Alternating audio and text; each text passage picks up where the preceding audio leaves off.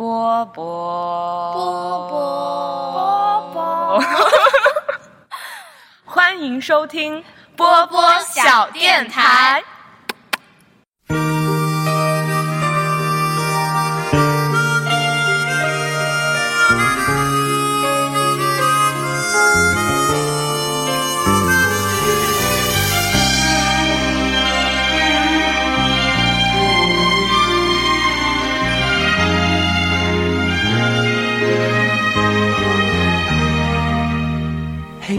电台我波波人软话很多。，Hello，大家好，欢迎收听新的一期天台二锅头，我是六四零，各位好久不见啦！快，我们的好久不见，是这一位嘉宾也是好久不见，大家快听他的自我介绍，Hello，大家好，我是王母恩。王母恩。对，之前录过啥？之前录过母恩港香港宿舍歌单、隐居清单、有种来 diss 补习班、方言撕逼大战、开年第一瓜，这还是六四零给我列的，我都不知道我录过这么多小电台的节目。是吧？对，然后上一次来还是四年之前，就是一九年的七月，应该是。对对对，一九年七月正好时光荏苒，去香港，然后回来之后就拉着你聊了一期香港。唉，是的时光飞逝，岁月如梭。而且六四零刚刚从香港回来，对，期待你再聊一期。可以的，可以的，这就是我挺想说的嘛，就是其实从上一次我在小电台发布了一个公告，大概是五月底，五月二十二号吧，我印象中应该是，我发了一个说。嗯，这么多年以来苦苦坚持着的主播六四零和主播上上还是一阳了，就是对我和上上都是在五月底的时候第一次阳，前面几年都没有，然后第一次阳。大家如果听上一期节目，就是在这一期之前应该还会上一期，然后那一期呢就是我刚刚阳康之后跟宫田录的一期，大家就可以听一听我刚阳康的状态。然后自从那次录音到现在，我已经有 懒惰到整整一个多月没有录小电台，所以今天跟母恩录这一期，刚开始我还有点小紧张，到现在为止都还有点小紧张。然后先跟大家我更紧张，对，因为母恩没来小电台的时间比我多多了。嗯，我先很简单的跟大家汇报一下，我这么不在小电台的一个多月，我经历了啥。就像刚刚母恩讲过的。我就是一整个特种兵行程，就是自从阳康了之后，我就感觉我的人生、我的世界像打开了一样，不需要畏手畏脚，可以到处玩。当然，我阳之前我也有到处玩，只不过就阳过之后，你就会觉得自己好像身上护住了一个那种保护层，就是防御盾的那种感觉了。因为不是说阳了一次之后，抗体可能大概能持续半年左右嘛，是吧？然后就会让我更肆无忌惮的想要去探索这个花花世界。所以说，在五月底我阳了之后，我六月初我就去北京出差了一次，去了个两三天。当时去北京还见了龚文田，我们还去 KTV 一起唱了歌，还有他家属呢。对，然后呢，六月初回来，从北京回上海了之后。六月十号，母恩就来上海了，对不对？我印象很深。对，那一次也是我们今天这一期着重要聊的关于电影节的故事。就是母恩六月十号来上海，我也陪着母恩对在上海那个周末度过了美好的一天。对，而且在那之前，我们应该已经有个一两年没有见过了。是的，是的，是的，是的，对对，那是一两年之后第一次见。嗯，对，哎，真不错，还好我们俩住得近。具体我们俩住的有多近，一会儿请母恩跟大家详细讲。我接着说我的特种兵行程。然后呢，嗯从六月十二号一直到六月十八号这两个星期，一个星期吧，这个星期。就是本期节目我们要着重聊的上海电影节，然后这一个星期我就是也是特种兵行程的去看了很多部电影，然后十八号之后就端午节了，端午节呢就出去也是疯狂的玩玩吃吃，然后错了端午节的风，我在六月底回了一趟武汉，然后还回了一趟老家，然后又回上海了。之后七月初我去了一趟母恩的城市，一会儿母恩跟大家说我去了哪。然后从母恩的城市再回上海之后，我七月十二号又去了一趟香港，七月十五号去到了深圳，然后前几天就在七月十九号的时候我回到了上海，然后再过两天我又要去大理，是不是特种兵行程？感觉每一周都在不同的地方，对，就是各种奔波，然后就奔波到，但是也很丰富。对，奔波到我觉得我光用我的眼睛去体验感受，用我的耳朵去体验感受这个世界就已经够了，然后都没有时间发什么微博、朋友圈，也没有时间录电台，所以再次跟大家说一声抱歉。对，太久再回归了，嗯，好。然后我快速的讲了讲我的特种兵行程，下面还是要跟大家汇报一下母恩在小电台消失的这么多年，三年还是四年？是不是有吗？四年，对，四年的时间，母恩都经历了什么？也不是说经历了什么，你现在坐标在哪里？然后你现在是一个什么状态？嗯，经历就是一九年的时候还在读，应该是研一。研一的暑假吧，上一次是，然后之后呢，就是也是经历了疫情，然后研究生毕业开始打工，现在基本上成为打工人已经两年。对对对对，所以这次是母恩在成为打工人工作之后第一次来小电台做客。嗯，对对。对，然后现在是坐标苏州，哇，离我好近。一个同学之中很少有人坐标的地方，有吗？哎，对啊，没太有同学在苏州。嗯嗯，但是细数我们曾经来过小电台的嘉宾哦，有我现在能想到的有三位都在苏州，一个是之前来过的包包学姐哦，包括她的老公包包学长，他们应该都在苏州。还有一个是我之前研究生的同学提拉米苏，他现在也在苏州。还有一个就是潘潘，对，就是公公田非常非常好的闺蜜。之前也跟我们录了好多很棒的节目，然后潘潘也在苏州，对我细数啊，他们仨也在，然后你也在，对，还挺多人的在苏州，嗯，对，这么一说还挺多的，对，真不错。然后因为母恩在苏州，就导致自从我回国之后，就选择在上海这边生活之后，苏州成了一个唾手可得，不是近在咫尺的地方。就是必须要去的目的地，对，必须要去的目的地。最主要是因为母恩在那儿，然后还有一个特别重要的原因，就是我算了算，从我的家一直到母恩家只需要一个半小时，甚至比我去上海的很多地方都要快。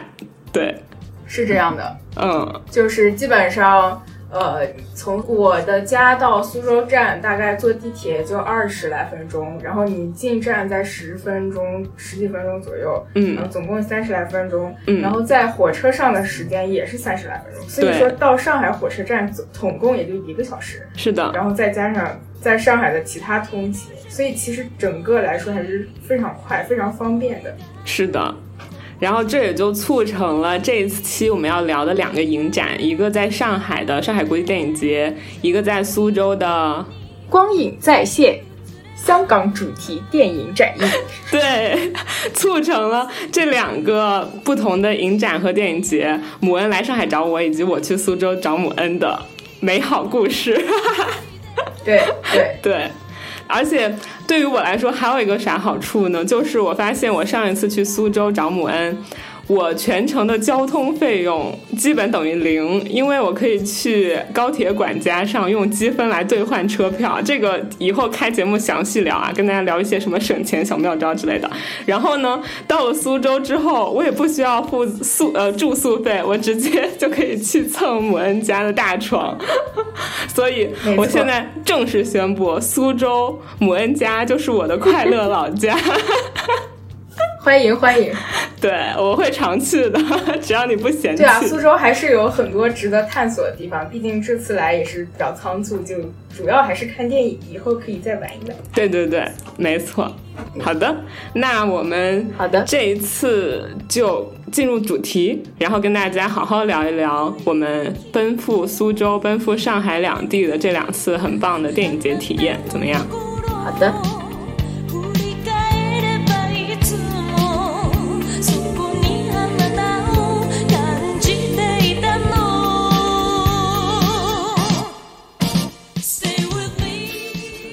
首先的话，我们就是在我刚刚说的那个时间线上，六月十号左右，母恩来上海。但其实，母恩在六月十号来上海之前，我跟他在六月二号的时候就已经联系上了，甚至是六月二号的前几天就联系上了。为什么呢？为什么呢？是因为抢票吗？对对对对对，就是因为抢票。其实是因为我自己之前有过电影节的经验。我不记得我有没有以前在小电台里分享过了，但反正就是在我毕业的那年，二零一八年的时候，我特地自己去了一趟北京，然后去观看了北京电影节那年的很多影片的展映。对，除了就是有很多我比较感兴趣的片子我抢到票了之外，还有一个很重要的原因就是我当时在写毕业论文。然后我毕业论文的题目是阿莫多瓦这个导演，西班牙导演阿莫多瓦电影中的身体叙事。对，不知道我们有没有印象？反正这是我的毕业论文的主题，而且特别感谢当时我的指导老师张卓老师。就是在一众的这种新闻传播学的学生当中，然后知道我未来想要学电影，所以他就非常支持我去在毕业论文的时候写一个其实跟新闻传播的关系不大，反而是跟电影艺术关系很相关的一个论文主题。对，然后我当时去北京电影节的那一整个过程也是，就是在去北京，我连车票。还有住宿订好之前，我就开始抢票了。那个时候我印象中用的也是淘票票，而且那个时候我也是在网上首先搜集了很多很多丰富的资料，比如说它有哪些片子，然后它排在什么时间，在什么样的电影院之类的。反正那个时候我就已经有了这样一趟经验。所以呢，在这一次上海电影节要开始的时候，第二十五届上海电影节啊，我就非常的兴奋，非常的激动，觉得我已经是一个有经验的老。江湖了，然后我也很希望我身边的人也对电影感兴趣的人跟我一块儿共赴这场就是就是快乐的电影盛宴吧。然后我就很兴致勃勃的去跟母恩发一些上海电影节的消息，是吧？是的，是的，嗯。然后当时母恩你在第一次这样的抢票体验中有没有做哪些准备，以及你整体的那个感受是什么样的？首先就是看到他的通知之后，就一直在等他发布一个排片。对，然后等排片表出来，第一的印象就是非常的眼花缭乱，就大概有上百部电影。对，在一个 Excel 表格里，是的，就是字巨小，然后巨密集，就不知道该怎么选。然后就这个时候呢，就就怎么选片就是一个非常重要的事情。然后你是怎么选的？我是怎么选的？我 我比较随缘，其实就可能是因为我在之前四年去学电影的过程中，我看的片已经足够多了嘛，然后导致我现在在看任何一个片单中的。呃，名字，或者是我去看它的简介，或者是我去看他类型之后，我就有那种一视同仁的感觉，就是不太会有什么东西会特别吸引我，什么东西会特别就是让我一定要去抢的。哦，不过这一次的片单倒还真有那么一两部，我一会儿再慢慢说。对，所以其实当我一开始在看这整个 Excel 表里的片单的时候，我第一重要的并不是看他的片子，我反而第一重要的是看他的时间。对，就是我在想，嗯，在这么一两周的时间里，然后包括其中包括两个周末，然后包括五天的工作周，那这几个时间里，我哪些时间段是有空的，是可以摸鱼的，而且可以。对，可以就是利用我自己工作的优势嘛，就我自己是远程工作，所以我可以去控制我什么时候上班，什么时候下班，甚至可以在大家的工作时间当中，我悄悄的溜去电影院，比如说去看一场嗯比较火爆，但是它排在那种工作时间的片，或者是。在工作日的时候去看一场可能没有什么人看，但是我自己又比较感兴趣的片。对，其实我首先看的是时间，对，这是我选片的第一标准。你们老板不会听这些？反正听了呀，没事。但是我的工作都完成了呀，按时完成了。我只不过没毛病。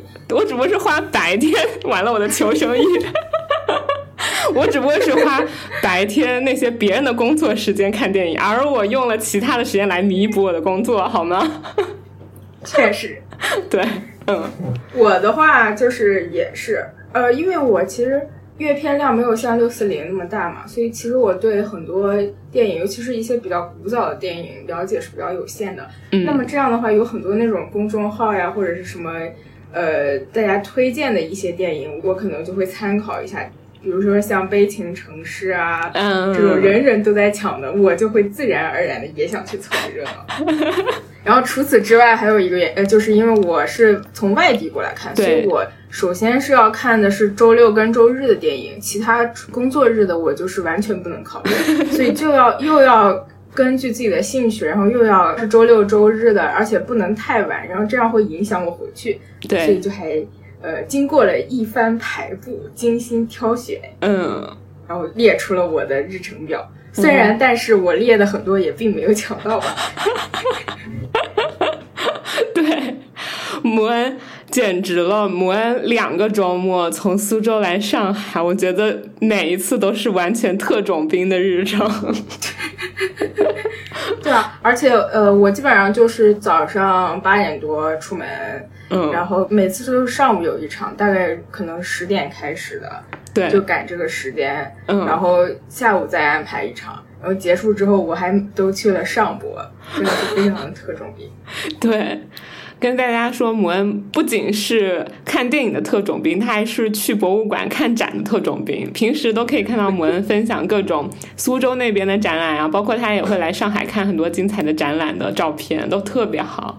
对，像刚刚母恩有提到，就是选片他会去看自己的兴趣嘛。然后我这一次，就虽然我像刚刚说的，我第一是看时间，但是我也去。在看时间之后，看了一下它整个的一些片单的分布。我印象当中，我现在没有做很仔细的归纳。我印象中，它有一个放映单元是科幻电影周，对，就是好像有集结一些科幻主题的电影都放在了那一个系列里。然后，像我有抢到的一张票，其实那一场也不需要抢，没什么人看，就是一部中国一九六几年的。科幻片叫《错位》，那个就是在科幻电影周里。我不知道母恩你抢的那个《Nope》算不算呀？它其实算科幻片，但它可估计没有归到那个板块里吧？哦，对你那个可能在 IMAX 板块，是不是？对对对，因为《Nope》也是应该是去年在国外上映的吧？我当时就点了想看，嗯，就一直想看的。然后豆瓣上它其实分也不太高，就六点几分。但是因为它是有点科幻类型，带点惊悚的，我就对这种比较感兴趣。加上这次是 IMAX 版的，我就最想抢的就是这个，而且当时也非常幸运的抢到了，而且观看体验也很好。对，IMAX 真的太适合放这样的片了。嗯，对啊，是的，之前也试图在电脑上自己看过，没有看下去。哦，所以其实资源已经出了，资源早就有了，因为国外应该已经上流媒体了吧？嗯，那它是一个讲大概什么样的故事的电影？它其实有点糅合了那种西部片啊、科幻片、惊悚片的感觉。就是一个在那个好莱坞附近的农场里养马的一个人，他们家他爸还有马都突然的死亡了，就是莫名其妙的被什么东西击中了，只知道是天上来，但不知道是什么东西。嗯，然后后来就终于知道是有一个不明的一个很大的像气球一样的东西一直在就是观察他们，然后如果你一直看它的话，那么它就会来消灭你。但是你不看的话就没事哦，就是不能看它，对，不能看它，所以叫 nope，就是不能抬头。但是总有很多人他是忍不住这个诱惑，我一定要去看它，嗯，所以就有很多人就被他给吞噬了啊。然后这个主角呢，他就真正做到了 nope，所以最后他就嗯，经过一些嗯战胜了它。哦，最关键的地方没有剧透，好好奇啊！对，对。然后这部电影就是感觉呃是一部非常非常适合来看 IMAX 的一部电影，而且它里面的也可能是用 IMAX 摄影机拍的。嗯，而且我看的那一场，它是在一个叫环映影城的一个地方，它的那个 IMAX 屏巨大无比，所以那个。观影体验特别特别的好，而且因为这个电影它叫 Nope，就是你不能抬头，但是因为那一场我抢到的票就是在第三排，因为抢不到更好的位置，你就得一直抬头，一整个抬头仰望，然后那个屏又硕大无比，所以那整个怪兽感觉把我笼罩，马上就要把我吸走。哇，这真的联动了，就是剧场外和荧幕内的东西联动，感觉啊。然后很多就是我之前最早看到豆瓣影评，就说这个电影直接影响他以后看云的心情。那看来我不适合看这部电影。我现在还属于那种抬头看云就很开心，就经常会被它的美惊讶到，漫画云啊这种感觉。看到这部会不会也会影响我的心情？而且刚刚你说到它这个设定，就让我联想到美杜莎，就是你不能去看美杜莎的眼睛，如果你好奇了，你去看了，你就会变成石头嘛，就会凝固，感觉就是有点像的设定。嗯，对，以后如果在大陆上映的话，也可以去看一下，我觉得可能它的豆瓣评分会上升一点点吧。可以，可以，可以，是的，我一直很期待，就是因为这次。这部片它没有在我的首选当中，然后我也没有去抢它。但是母恩看完了之后，我当时在影院外面等他，因为那天就是母恩第一次来上海，我们是时隔多年会面，我们就先一起去吃了个潮汕火锅。我记得潮汕火锅吃完了之后，因为我并没有抢这场的票，我就只能送他进影院，在门口目视着他进去，然后他在外面打工。对，我在外面，老板请听好，我在外面在认真的工作，就为了弥补。之后可能会去看电影的时间，好吗？对。然后当姆恩从这场电影结束影院出来之后，就非常非常激动的跟我讲：“哇，那个影院的影厅，那个 IMAX 的屏幕，包括整体的声音啊、画面的效果有多么的惊人。”对，哎。IMAX 我熟呀，我曾经在 IMAX 打过工。哇，你真的是！对我当时实习的时候，然后就帮他们去写那种呃 IMAX 的介绍，就知道哦，这个荧幕到底比普通的荧幕大多少，然后这个 IMAX 的摄影机比普通的摄影机能多多少的画幅，什么乱七八糟的。虽然我现在已经忘得差不多了，但是确实有很多的片是真的很适合 IMAX 来看的，这是真的。嗯，是的，这部就是，对。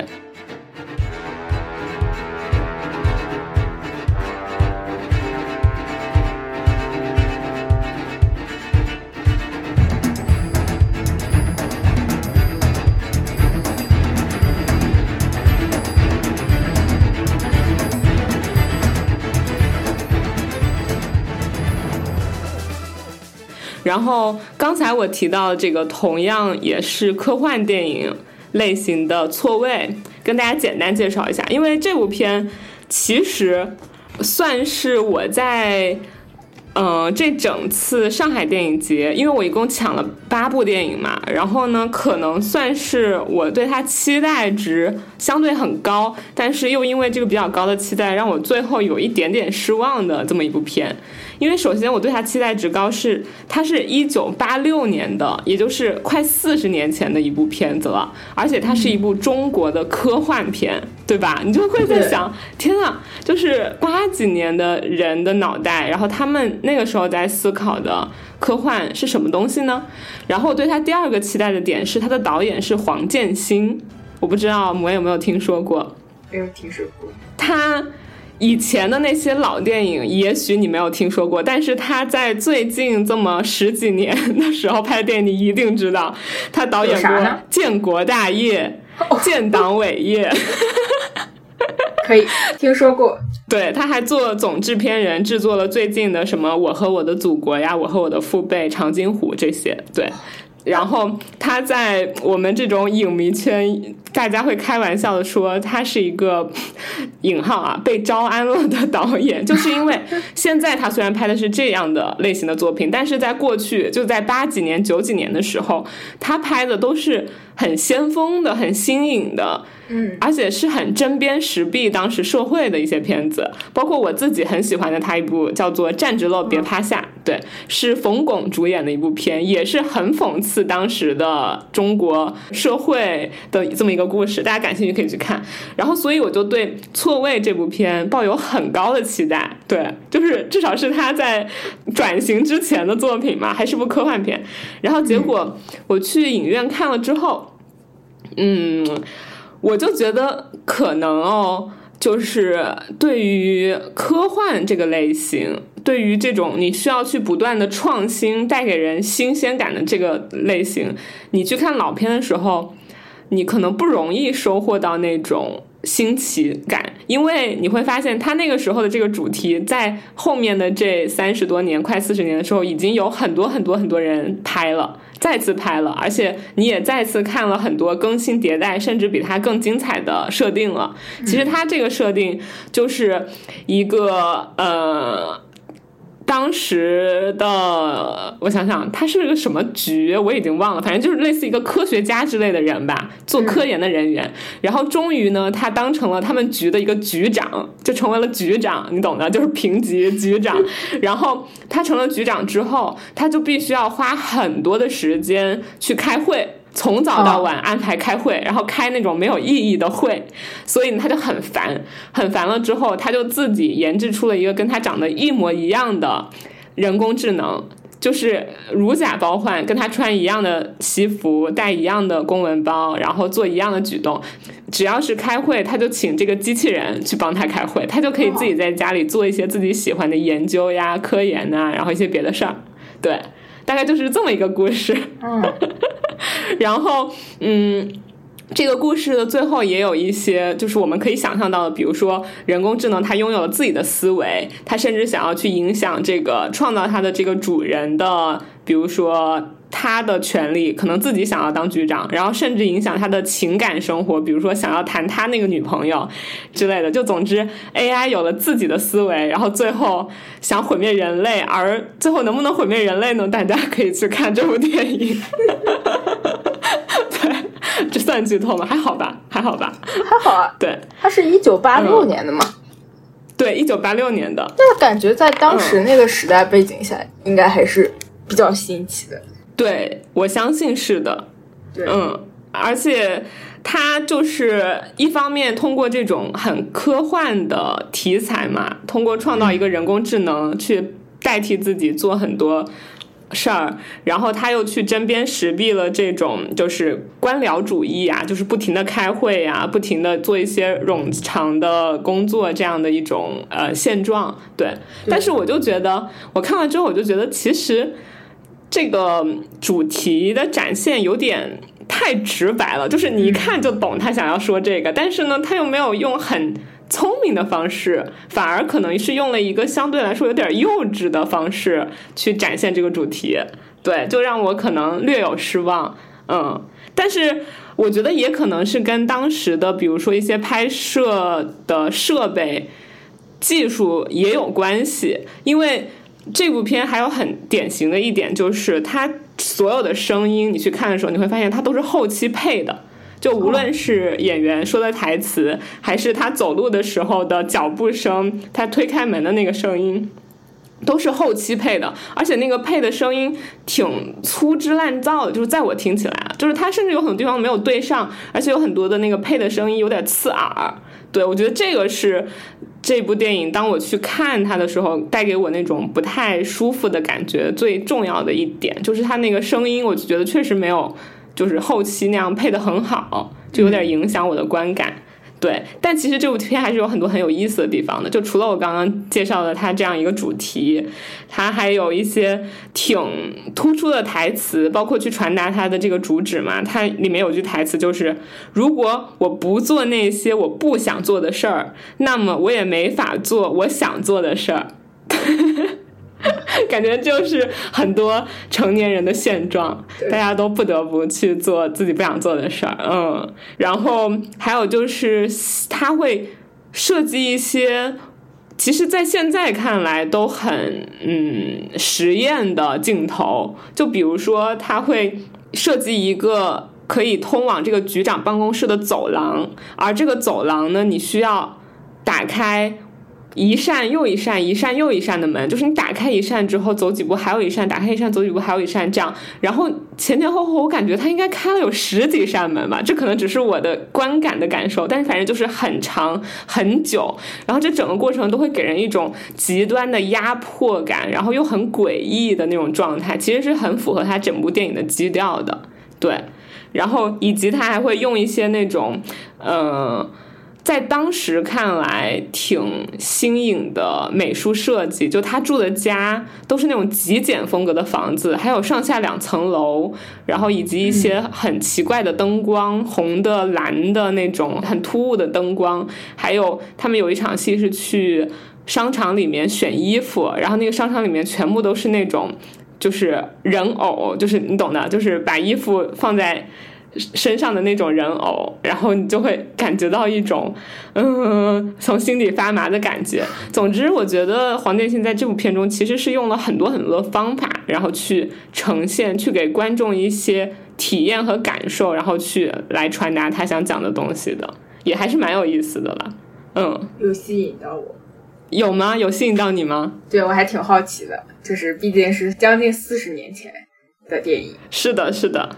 嗯，然后我看豆瓣影评里面有一个人说，某种程度上像是黄建新对自己导演生涯的一个预言，就是因为这部片的结尾其实也有一点，你不得不去依附于现实，不得不去做一些自己不想做的事儿，然后很多影迷就觉得，哦，可能黄建新他现在也是这样，对。总之就很搞笑了，嗯，然后我觉得这也是我很爱看老片的一个原因，就是说我们可以在站在三十多年、快四十年之后去回望这么一部过去的作品，或者是这么一个拥有了这么多年呃职业生涯的老艺术家，你可以去了解他在。这些时间维度中发生的事情，发生的改变，然后你可以从当中去有学习到一些东西，然后有一些惊叹，甚至可能有一些唏嘘。但我觉得这个就是很有意思的点，对，这可能就是为什么时间存在，然后为什么历史存在，然后让我们能够去得到更多。嗯，确实。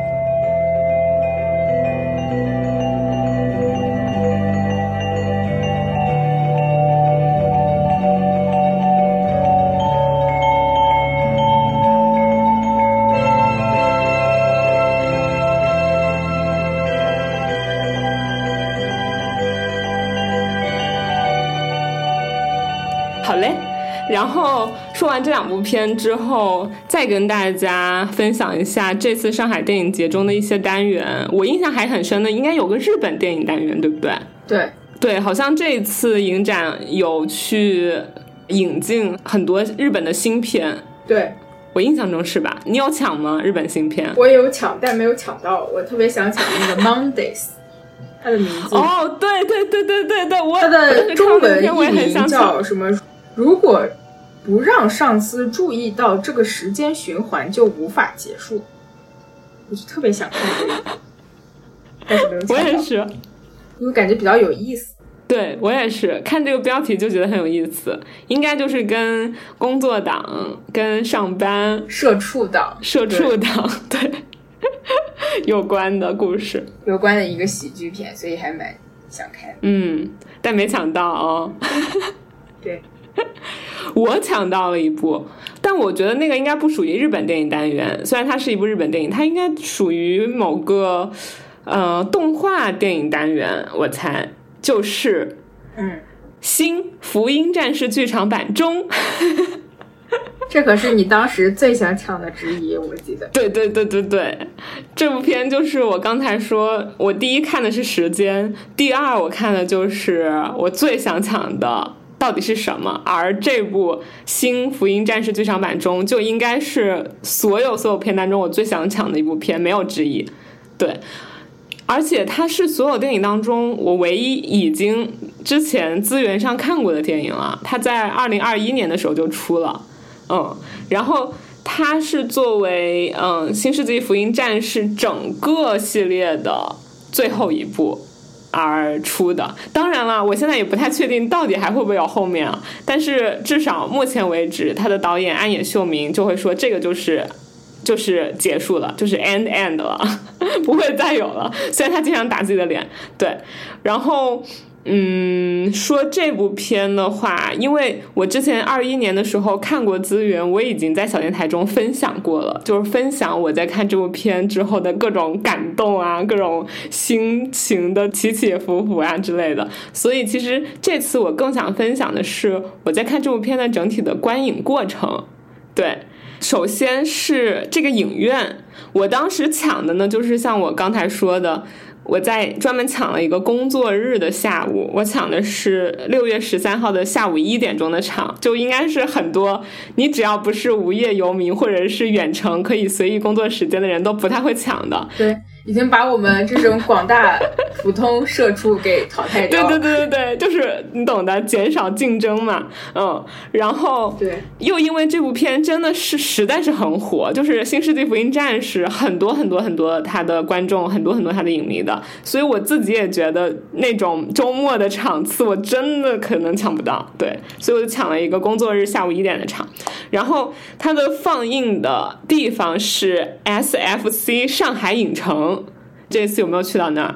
我没有去过，但是我不知道你有没有看过，就是当时上影节期间，不是网上流传着一个表格嘛？那种每个人都可以去上面填一些的表格。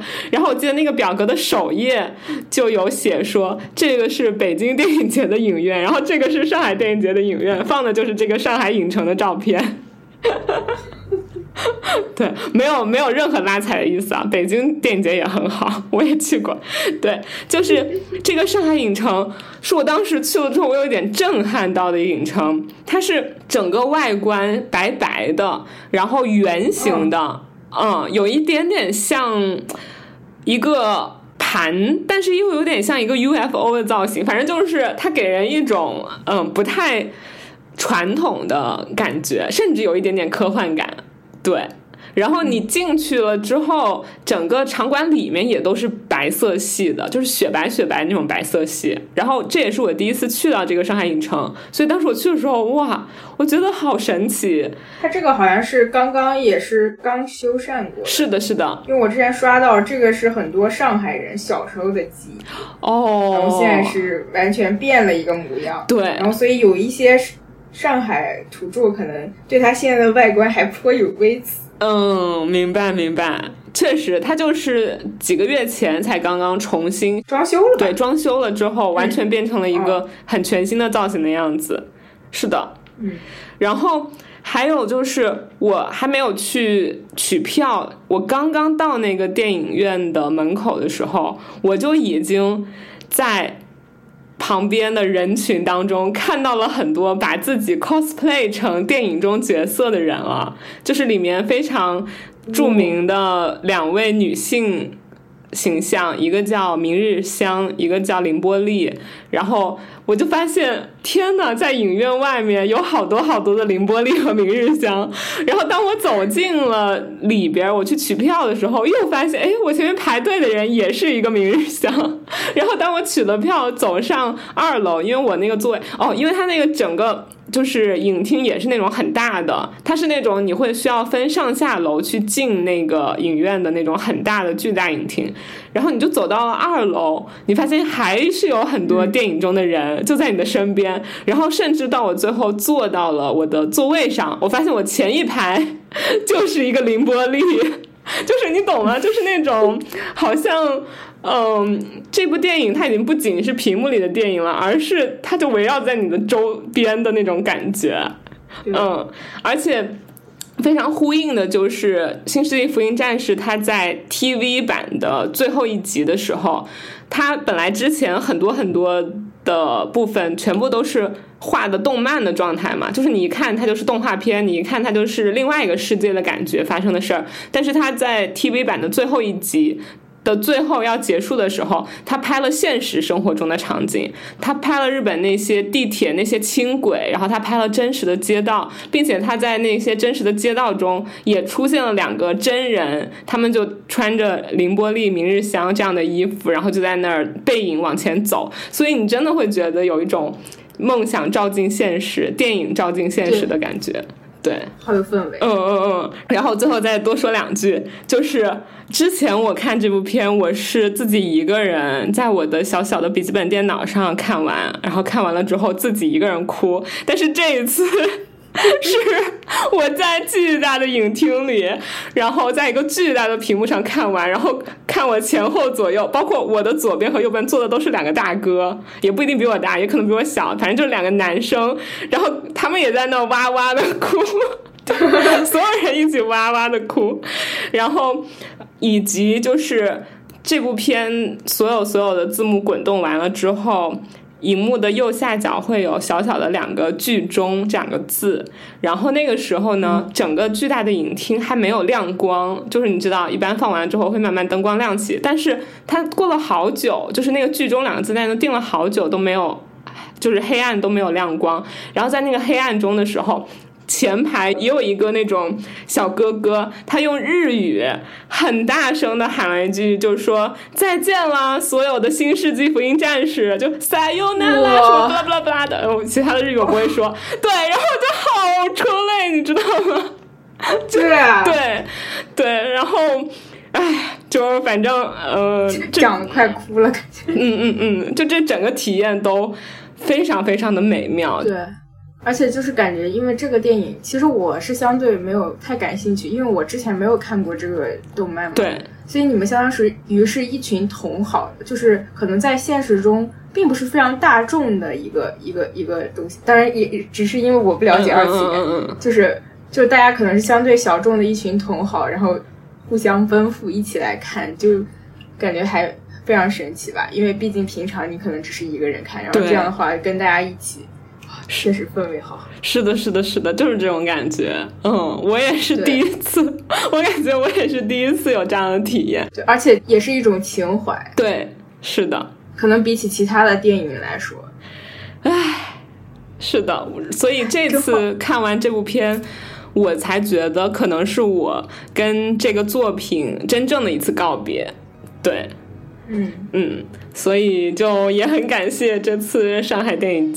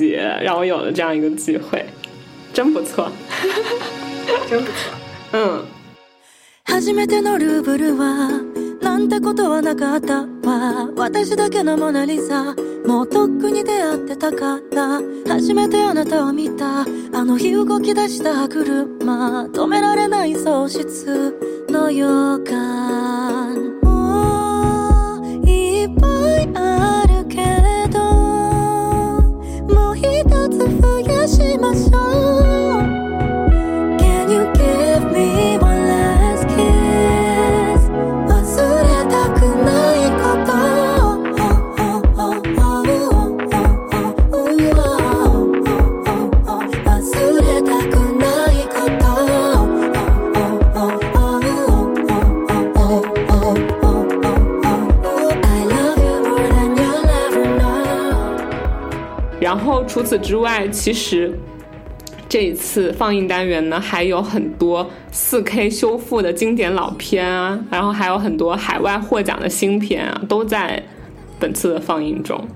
月有没有什么非常非常推荐的？哦，我想到一部，啥？就是你抢到了，我没有抢到票的，也是 IMAX 的。呃，月球时代白日梦。啊！羡慕死了，羡慕死了！啊，我一天连看两场 IMAX，对，都在同一个电影院，一个硕大的屏，真的体验感非常好。嗯，就是 Nope 那天，大家还记得吗？我们刚刚说完，呃，我目送着母恩进了电影院，然后我在外面认真的工作，然后他出来，为了母恩立刻赶上下一场电影。我们就是在影院旁边的一家汉堡王相见的，我已经提前帮他把汉堡套餐什么都点好了，放在桌上，对，等他赶过来，赶快吃了，然后再去看下一场，真是特种兵。对，嗯。那场其实我觉得跟你刚才说的那个《新世纪福音战士》也有异曲同工的地方，就是它现场的乐迷浓度特别高，嗯，就是可能有一些人他会穿的比较摇滚或者一些周边的这种来，嗯，都是喜欢大卫鲍伊的乐迷吗？应该我觉得应该大部分是吧，不然的话也可能不会了解到这部电影。嗯，当然我是凑热闹的，虽然我回来之后循循环了一个月他的歌。对啊，这证明就是这部电影还有他的音乐的魅力，对肯定是。这个电影的话，它就是一个算是他的一个纪录片纪录电影，然后、嗯。呃，他的导演呢是叫摩根，然后我其实这次看了两部他的电影，哦。还有一个真，哦，真也是他导的。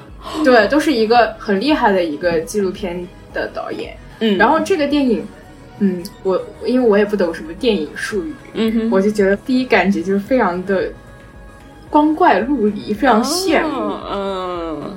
就是各种视角非常的迷幻，嗯，然后就是把他的一些个人经历的呈现，然后同时穿插的一些他的采访，还有一些过往的一些资料片，然后同时还有一些他在同时代的一些歌曲的表演现场啊，或者 MV 各种串起来，然后整个的就是无论是视觉体验还是听觉的体验都是非常的极致的，然后尤其是在那个 IMAX 巨大的屏，然后再配上现场非常好的那种音效，就感觉甚至是像在听一场音乐会，嗯，就是感觉是非常幸福的。哇，他他到底还能不能再上？我求求了，他影院再上吧。还有机会，还有机会，。希望还有机会。真的很想在影院里看，真的很想就是在大荧幕 IMAX 看。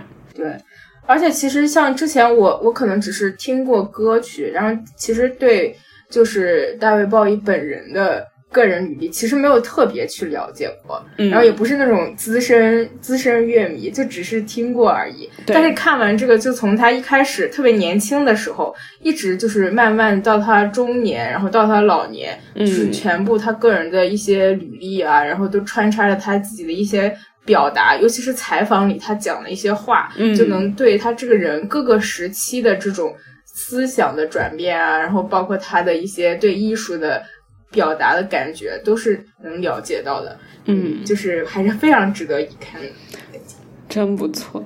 我记得我之前在小电台有分享过，我在 Cal Arts 学电影的最后一个学期，我有选一门我们老师的课，那个课名字叫 Rock and Roll and Film。其实那整个课，我们都每一个星期看一部跟摇滚乐、跟音乐历史相关的一部片。对，然后我很爱那个课，因为就是每一次课我们看一部片，了解一个音乐人，然后我们老师还会相应的分享一个音乐的歌单，然后一定要逼着我们去听，说你一定要循环这个歌单，至少听两遍，然后再来上课。对，然后同时再补充很多的文章，就是相应的当时那个时代背景、当时那个历史的文章来，所以我特别爱上那个课。然后这个片应该就是新片嘛，最近一两年才出的，所以其实我相信我们老师 Gary，他如果再开这门课的时候，我相信他肯定会把这部片也选到那个课的片单里面去，让大家看。嗯，好期待，好期待。嗯。哦，而且这部电影就是他最后也是当他所有的字幕滚完的时候，嗯，然后就是 David 跟我们说了一声晚安还是再见来着，我突然忘记了，就是跟你告别，嗯。就是你知道他是已经去去世世好多的人年的人，对但是他在这部纪录片里就是最后来跟你做一次告别，Oh 当时就很泪目。嗯，唉，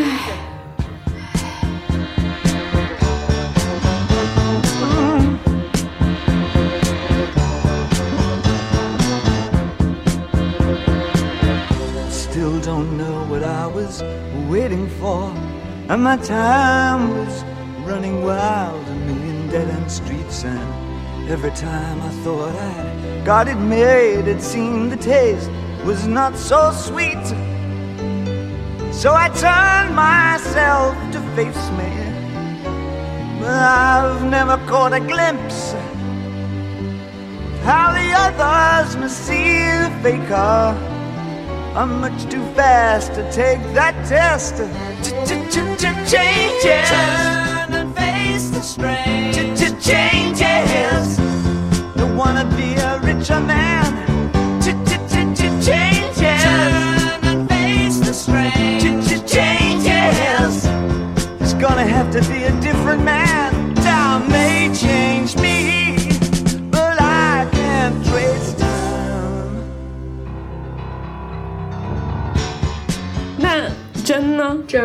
导演的另外一部纪录片怎么样？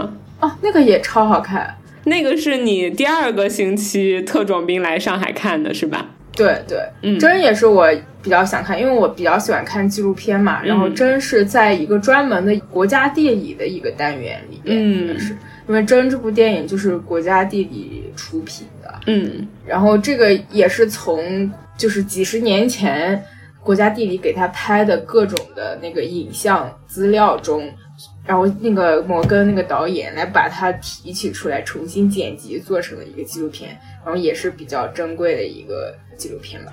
真就是那个真古道尔是吗？对对，就是一个比较出名的一个动物学家。对对对，我在很多课本里好像都看到过他，然后照片对就是他一个瘦瘦的女生，然后抱着一只黑猩猩什么的。对，嗯然后其实我看这个电影之前对他的了解也是比较少的，但是看完这个电影就特别的佩服他吧。嗯，然后这个电影就是有两条线，我觉得一个是人的线，嗯就是真本人的故事，然后另一条线就是大猩猩的线。哦，这个真的故事就是他他自己一个小女生，可能二十来岁，呃，她一开始就是在英国生活的嘛，然后也没有什么大学文凭，然后就从英国自己一个人非常勇敢的只身来到那个非洲去从事黑猩猩的研究。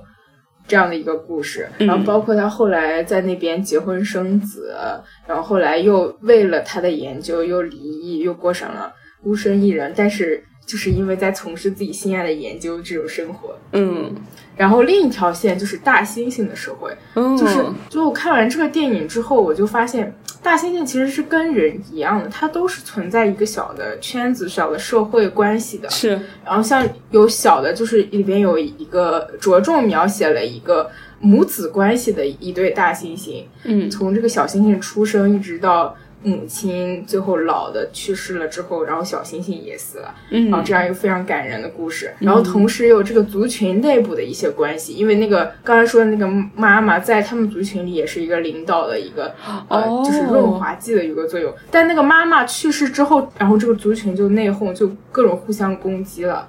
然后包括后来又他们跟其他族群之间来打仗，这样、嗯就是感觉猩猩的社会也是非常复杂的。是包括真本人他在结婚生子，其实是晚于那个小星星出生的，嗯所以其实他也从那个星星身上学到了怎么去做母亲，所以他自己的人生跟星星是相互照应的。，对，所以我觉得这部片子也是，就是看完之后非常有感慨，哇，而且他拍的特别美，嗯就是他是。五六十年代的用胶片拍的，然后就是非洲那种非常原始的森林啊，有山川啊，还有湖泊，就非常绝美。嗯，真好但这个也有资源，也可以看的。啊，好的好的，好的，吃下安利。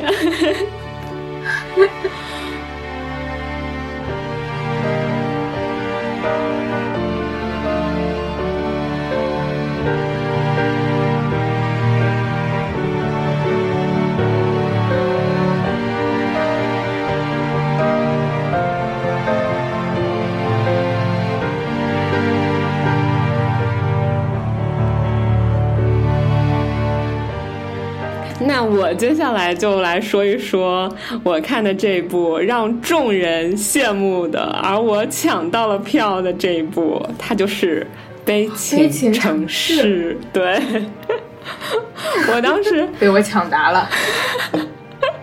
真是，呃，我当时刚抢到票，准确的说不是我抢到的，其实当时抢票的时候是我跟闸北青青，闸北青青也来过小电台当过嘉宾，我们俩一块儿分配了一下任务，因为姆恩他没有办法跟我们一起合作，因为姆恩他只能来两个周末嘛，所以说不太能确定具体我们。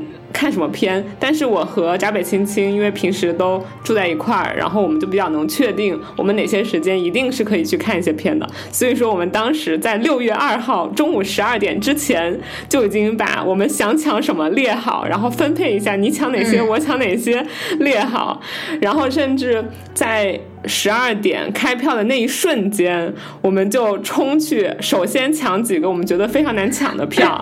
对我冲的第一个就是我刚刚说的《新世纪福音战士》，然后闸北青冲的第一个就是这部《悲情城市》。嗯。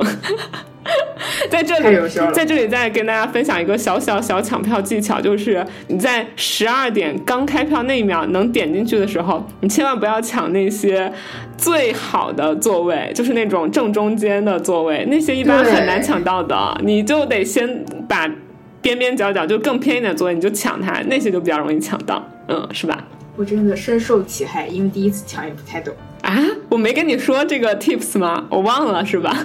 不是，你可能说过，但是我在那一刻我不由得会选中间的位置，但是就就点一个，他就会发现被一被占用，再点一个又一被占用。是的，然后我当时抢的时候，我旁边同事在看，说你赶紧抢最边上的，所以我最后抢的基本上都是最边上。可以可以，只要能抢到能看到就好，都是赚了。对，不影响。对，嗯。真的是不知道那些抢到中间的人是什么网速，用的什么网，什么网速，我太牛了。对，嗯，然后就说到这一部《悲情城市》这部片，也是我在整场上海电影节中看的第一部。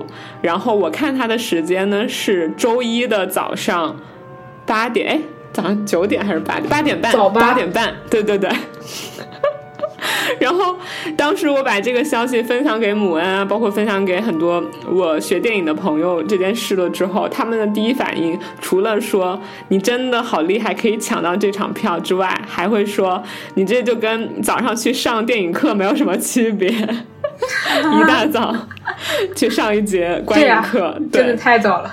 我那天去也很有仪式感，我拿上了母恩。特地帮我买的票夹，然后我拿上了一个笔记本，拿着一支笔，我已经准备好一边看电影一边记笔记了。哇，对，这我也是没想过。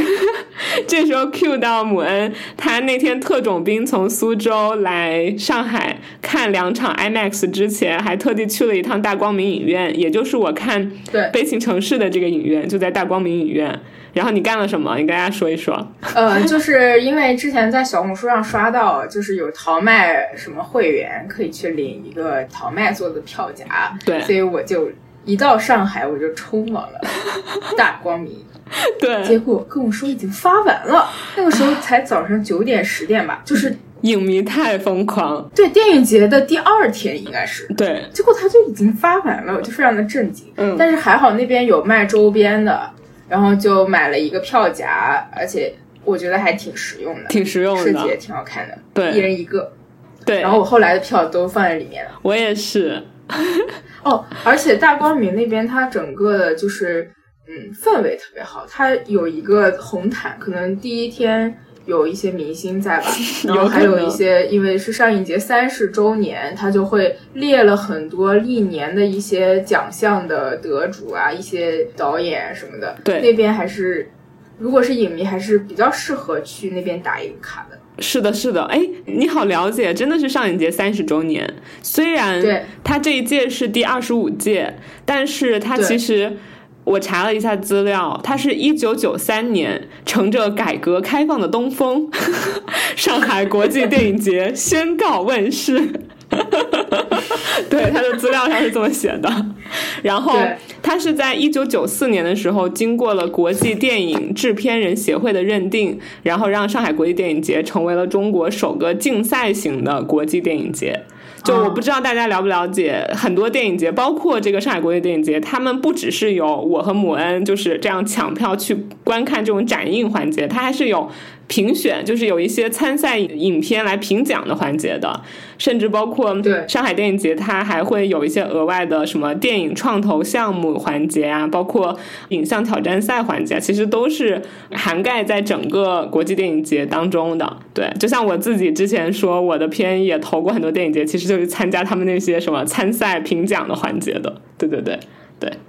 然后刚刚想说啥？哦哦对，然后悲情城市，对悲情城市，悲情城市，嗯，我其实哦，就是我让闸北青青帮我们俩抢这个电影的主要目的是，我希望我能在大荧幕上看一次侯孝贤。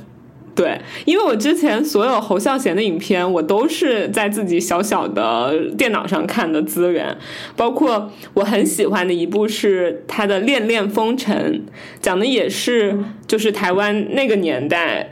就是一九三几年吧，就戒严时期那个时候，一些当时那个社会环境下的年轻人，他们那种初恋的感觉，那个状态，我很喜欢这部片。但是到后来哦，我慢慢的再去看侯孝贤的一些其他片，比如说《刺客聂隐娘》，比如说《海上花》，也都是后来我在电脑上看的。我发现，就我没有办法在这个小屏幕中去 get 到他电影的魅力了。就甚至是我看完这两部片之后，我都完全不记得 片里讲的是什么，然后完全不记得有什么情节，然后也不太能够知道那个故事啊，包括他想传达的东西了。然后我就会觉得，嗯，到底是我跟侯孝贤这位导演不太合呢，还是我应该换一个更大的荧幕，一个更专注的环境和场景去看他的影片？因为我觉得这些其实都是会有影响的嘛。因为我就觉得，我看他的《恋恋风尘》，我居然能很喜欢，为什么看别的片之后，嗯，难道难道是他的水平降低了吗？对，所以我就想说，那这一次。既然有这么一个很好的机会，我可以在大荧幕上去看他 4K 修复版的《悲情城市》，那我就一定要抢抢抢，冲冲冲！然后很幸运，我们就抢到了，对，羡慕，羡慕吧。然后我还在大荧幕上，我坐在第三排哦，非常非常近，嗯但是不是那种像你看 Nope 那种仰头的近，它是恰恰好的那种近。可能是因为大光明影院是一个那种老的电影院，所以它离放映的舞台，它是在一个类似舞台一样的东西上放的，然后离那个有一定距离，对，然后看到了年轻的梁朝伟，很帅。虽然他在他在里面的角色是一个哑巴，哎，我算不算剧透？但是大家一看就知道，对，一看这电影就能知道他这个角色是个哑巴。嗯嗯嗯。然后我们当时看完这个片，还觉得，呃，开玩笑的说，为什么让梁朝伟演一个哑巴？是因为这部片它的历史背景也是一九三几年左右那个时期的台湾嘛，戒严时期的台湾，包括刚刚经历。日本人撤离，然后二二八事件就是各种那个白色恐怖时期的台湾，然后那个时候聚集了很多人在台湾这片土地上，比如说有很多的台湾本岛人，那他们说的就是台语，然后呢还来了很多。之前来了但没有走的日本人，他们就说的是日语，包括还有很多上海人也在台湾，所以你可以在这部片里面听到普通话、台语、日语。和上海话，就是这些语言是混合在这部片中的。然后呢，梁朝伟他演的又是一个台湾的本岛人，所以说他作为一个香港演员，然后来演一个台湾本岛人，他也不能好好的学习这四种方言或语言中的任何一种，所以就只能让他演一个哑巴。对，这个是我们后来分析出来一个很有意思的点哦。对，然后。这部片其实也不用过多的剧透吧，其实讲的就是在一个很大的时代背景下，一个小小的家庭的故事。他们那个家庭中有四个兄弟，我刚刚说到梁朝伟就是其中的四弟，最小的一个。然后他还有一个三哥，那个三哥在整部影片中就只有一句台词，别人说他去大陆打仗，然后就再也没有他的消息了。就是三哥就好像是这么一个。嗯，故事背景，然后二哥是一个遭受了一些可能嗯精神的压迫，或者是一些当地的那种白色恐怖战乱纷争之后，然后有一点点精神错乱，变傻了的一个人。二哥是这样，然后大哥呢，就是整个家庭的一个顶梁柱。对，就是他兼顾着整个家，然后总之讲的就是这么一个普通人、普通家庭，然后在这么轰轰烈烈的时代面前，他们各自的很渺小的命运。对，然后就怎么说呢？很好，但是确实很悲情，就是是一个让我看完之后情绪消耗很大的一部片。嗯，但是真的、真的、真的非常非常的适合在影院和这么多人。然后在大荧幕看这个四 K 修复的版本，对，嗯，可能侯孝贤就是应该这么看，而不是 像我之前那样在小小的电脑屏幕上看，嗯，对。然后我还记得，就是那场电影也是看到最后的时候，因为那又是我在整个上海电影节看的第一场，然后刚刚放完所有的字幕。嗯，那个光亮起来的时候，然后就整个大光明影院掌声雷动，就所有人就是鼓掌，也不是那个时候鼓，其实之前就是侯孝贤导演的名字出来，然后包括很多演员名字在滚字幕的时候出来，大家也已经鼓了很多次掌了，你就会觉得整体的氛围好好。就是那种所有人聚在一起，然后为一部优秀的作品很衷心的欢呼。就大家之前的那么两三个小时沉浸到这个故事中，然后现在你要去面对自己真实的生活了，但是你好像真的从刚刚那个作品里得到了很多你重新继续面对现实生活力量的那种感觉。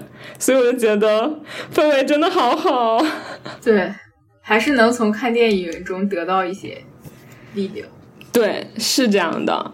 大家鼓掌，就是集体鼓掌的时候，我就好想哭，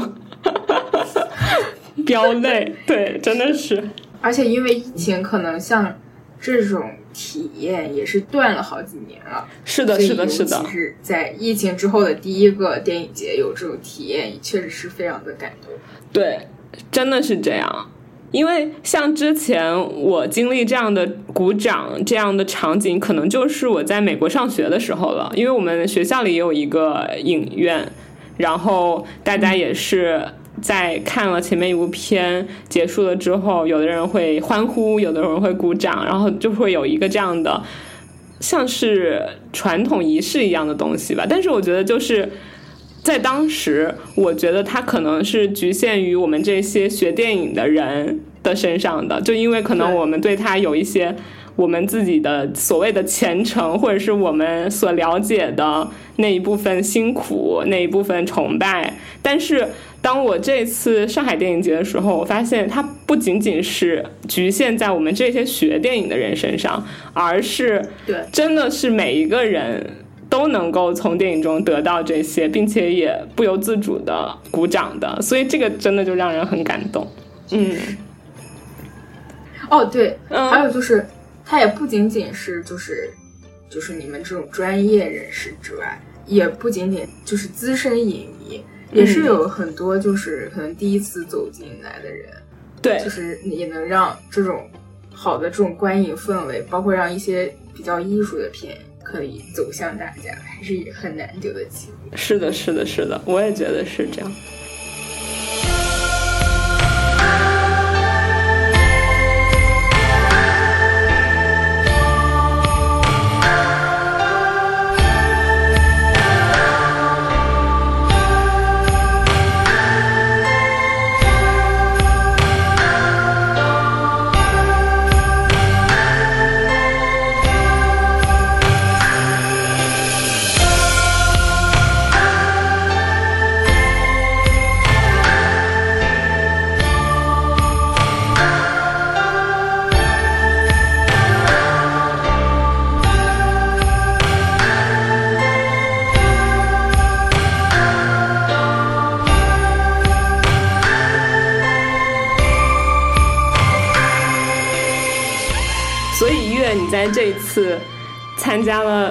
上海电影节之后，有没有很期待再参加一些其他的电影节、电影展？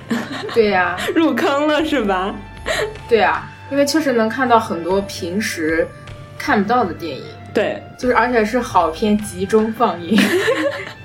嗯，就是这个影展它有为你做一层筛选，对，就它差也不会差到哪里去，可以这么说。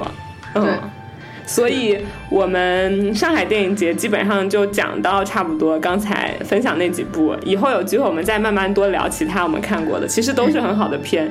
然后因为上海电影节让姆恩来了上海当了两次特种兵，我们又马不停蹄的约起了第二个影展，是吧？在苏州的，对，嗯，就是一个在七月十几号吧，七月八号，七月八号开始的一个光影再现香港主题展映电影展映。是的，然后这个也是苏州每年都会办的，然后它现在是第二十六届，这儿是盖章的时候有一个章写着二十六，我才知道的。天呐，它办了好多届哦，我之前都完全对，其实去年我知道是有的，但去年我也没看。嗯嗯，然后是在两个连续的周末里面，然后密集的排了很多比较，呃，有一些比较经典的香港电影，大家都知道的，像什么呃英雄本色的呀。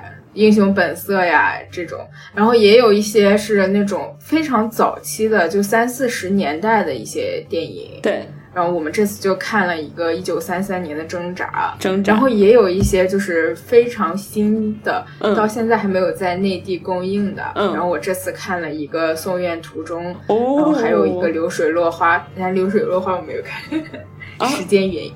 哦，没看，嗯嗯嗯嗯，对，感觉还是可选的，还是挺多的。然后，嗯，发给六四零之后，我们就一起挑选了几部，然后他就从上海冲过来跟我一起看。对我选了一个周末，我也只有那个周末有空。那个周末来，然后跟母恩一块看了三部刚刚说到的《挣扎》，一九三三年的一部老老老老老片，然后还有张国荣的两部电影，一个是《英雄本色》，一个是《夜半歌声》。对，对，那个挣扎是我第一次看这么古早的电影。是吗？一看就是没有上过电影史的课。对，确实没有。嗯，就是我本来可能对它的预期就是非常古早，可能就也不太好看，但其实观影下来看，其实也还好看。也有很多很有意思的地方，对吧？对，嗯，我觉得也不用过多剧透吧。挣扎，大家听这个名字就应该能想象得到，它也是一个结合当时的社会背景，然后描述在当时社会背景下的一些也是小人物吧，他可能会经历的东西，跟当时那个时代，嗯，阶级，然后战乱等等吧，跟这些都会相关。其实我印象最深的点是，正好看挣扎的时候，我们一个是碰上了它是这一届影展的一个开幕影片，对吧？所以我们还有幸的聆听了几番领导讲话，然后 确实，对，然后再就是在看完了之后呢，这部片它有一个映后，就是它其实是在旧金山的一个华人影院，华工剧院，对对对对对，华工剧院叫。嗯，找到了这部影片它仅存在这个世界上的一个胶片，然后想办法把它带回到香港，然后进行修复，还原到一开始可以放映的模样，然后现在呈现在世人面前，然后让大家能看的。对，我觉得光是这一个去寻找到它的故事就非常非常的奇妙。对，嗯对，然后我记得当时这位老师，呃我已经忘记他叫什么了。他是一个策展人，好像是香港电影资料馆的。对，策展人是的。然后他在整个分享中让我印象非常深的一句话，他说：“其实不同的介质，它是有它自己的保存时间的。比如说磁带，信息在它上面可能可以留存多少年，然后它可能会慢慢的受损消逝。比如 CD 会多少年？嗯，我们平时的那些，哎，还有啥来着？哦，然后啊，呃 U 对盘啊，对对对对对，然后包括这部电影的胶片，它也是会随着时间慢慢有一些侵蚀，有一些风化，然后是需要修复的。然后他就提到说，其实纸是一个东西保存最久的载体，就是很多纸它可以留存上百年甚至上千年。然后他都对对对，然后他还同时提到刚刚摩恩说移动硬盘这种，也就是现在我们用来最常用来保存东西的媒介，移动硬盘它可能只能够保存十年左右，它其实是所有介质中保存时间最短的东西。然后我当时满脑子在想，天呐，我的电影，我们的波波小电台全部都存在这个只能保存十年的东西上，它马上就要消失了，怎么办？对，多拷贝几份。对，多拷贝几份，或者每十年 再换一个新的移动硬盘，对，对，或者上传到网盘上去，我也不知道，谁能知道呢？哎，他叫何思颖，嗯，何思颖，啊嗯，何老师，何老师，对，感谢何老师的分享。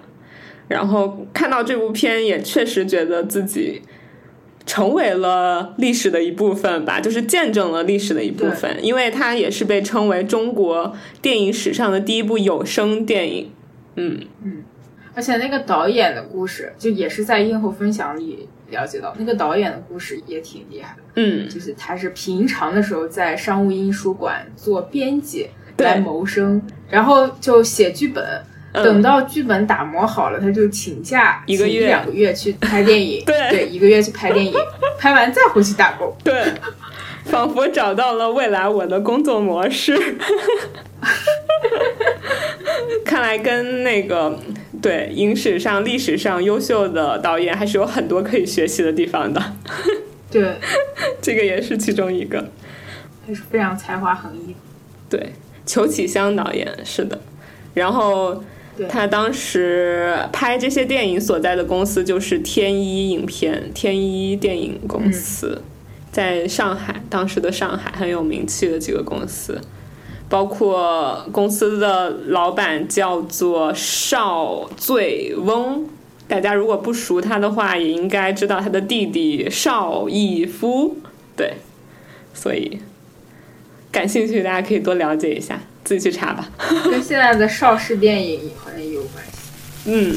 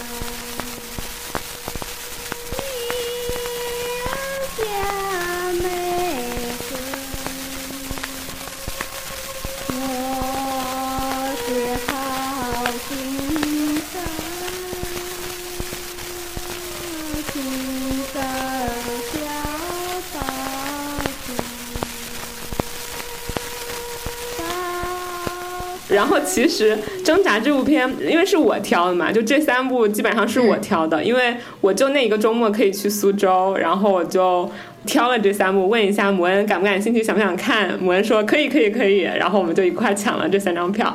其实《挣扎》这部片。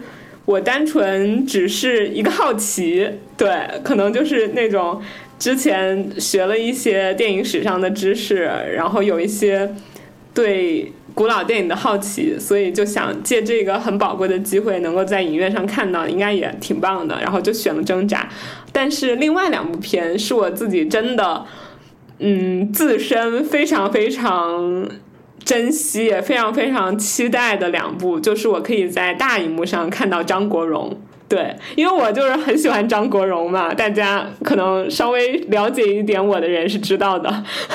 对，对，然后很多之前张国荣他的作品，我也都是在很小很小的电脑上看的，很难得能有机会大荧幕，然后立体环绕的音响，然后去看哥哥的电影。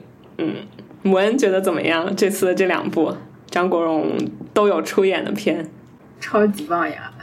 我本来也是想看的，嗯，就是感觉经典之所以成为经典，它都是有道理。是第一天第一个晚上，我们是下午看完了一九三三年的挣扎，晚上看的《英雄本色》。在此，我特别想要请母恩分享一下他看完之后的豆瓣影评，有很多人点赞了，我也赞了。我说的就是能在大荧幕上看到三位的绝美的面庞跟演技是我的福气，结果就被大家狂。对，有多少人给你点赞？也没几个吧，应该就十个八个了，很多了，好不好？对，其实挺多了。对啊。然后母恩提到的这三个绝美的面庞呢，一个就是发哥，对，一个就是最大的是最大的是狄龙，饰演宋子豪的大哥狄龙，然后饰演小马哥的周润发发哥，以及张国荣演的就是小弟宋子杰，对，他那个时候好年轻啊，就是感觉应该是才二十多吧，是的，就是。又活泼又天真无瑕的那种感觉。对，一九八六年的电影，那就是，呃，他是一九五六年的，三十岁那个时候。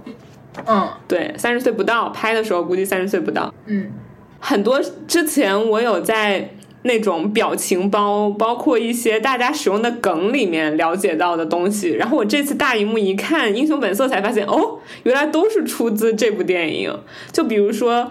我不做大哥好多年，对，阿 Sir，我不做大哥已经很多年了，是的，哎，听到那一句的时候又心酸又好笑，不知道是为什么，嗯，对，然后包括。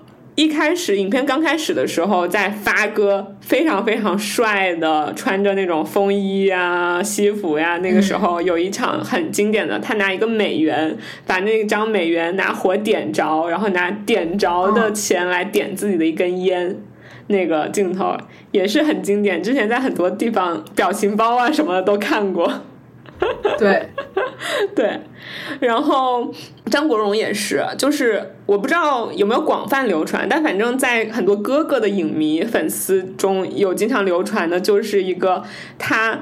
在他当时还是很年轻的，在那个警察训练营，就像是新兵训练营的地方。然后呢，狄龙他的大哥跑去找他，然后他就是在很远的地方看到他哥哥了，一个那种转头，然后在非常朝气蓬勃的朝着狄龙冲过来那样一个镜头，也是好帅呀！哎呀，真是青春洋溢，对，真的是青春洋溢。这部片我也真的是很喜欢，我觉得就他们三个脸放在那儿，然后演技又完全在线，演的那么好，就已经值得四星四星半了。我给了他四星半，豆瓣四星半。而且他们三个人的就是，就无论是从这个年龄段，还有性格，对，都是非常不一样的。是的，是的，就非常的互补，非常过瘾。嗯，非常典型的三个很不一样的人物设定，对，所以他们三个之间这种不一样，然后也丰富了这个故事里它存在那种兄弟情啊、朋友之间的那种朋友情啊。然后男女情，然后也有带一些父子情，其实就是把男人和男人之间各种各样的关系啊，包括仇人情，不知道算不算仇人情啊？对，就是都涵盖涵盖在这部电影里了，还是非常经典。对，然后这部影片导演吴宇森，是的，是的，他在怎么说呢？在电影界非常有名的一点，也在这部片里很。完全的呈现就是他的那种暴力美学，有的时候喷血，然后有的时候子弹像是芭蕾一样在那互射，以及那种热血沸腾的爆炸和火焰，其实都有在这部片里面有所体现。然后大家一定会好奇，为什么那剩的零点五分我为什么没有给？为啥呢？呃，其实我给分就靠的是个感觉、直觉，然后。就像刚刚说的嘛，这部片讲的应该就是男人和男人之间的事儿。然后我不知道我不知道是因为我作为一个女生，离他们男人男人之间情谊的距离稍微有一点点远，还是可能这部片它是一九八六年的片嘛，也是离现在快四十年了，还是就可能离那个时代它所传达的这种情谊的状态有一点点远，所以其实我看到最后的时候，我是有那么一点点，呃，觉得。他的精神有一点过时的，就是我觉得也有可能是我是 I 人的原因，我不是 E 人，我就会想说，哎呀，没有必要打成这样，伤成这样，没有必要去复仇啊！就如果大家能安安稳稳、开开心心的一块儿生活，有多好呢？没有必要恨来恨去，没有必要就是你哥哥是黑道，你是白道，就这样。不放过对方，就是我会我自己啊，就作为现代人，然后作为呃，就是我现在的这个价值观，会看这部电影的最后有一点点这样的想法，但是不妨碍我去欣赏它整体的美和它整体很精彩的故事。对我只是因为最后这么一点点价值观上的不一样吧，所以就没有办法给满分。嗯。而且它里面的女性角色其实是还是比较刻板哦，对对对对对，像女朋友就是一个美丽的花瓶，然后蠢蠢哒，有一点，对对对，是这样的，对剧情也没有任何贡献。哦，有负面的贡献，就是。嗯，没有一个比较正面的英雄般的，也就是没有比较那些那个亮点。嗯，一开始负面的贡献嘛，后来还是有一些些正面贡献，比如说让哥哥回家，可以让两个人沟通交流，还是有一些的，但确实分量还是太小了，就是对对，还是比较工具的一个角色。嗯。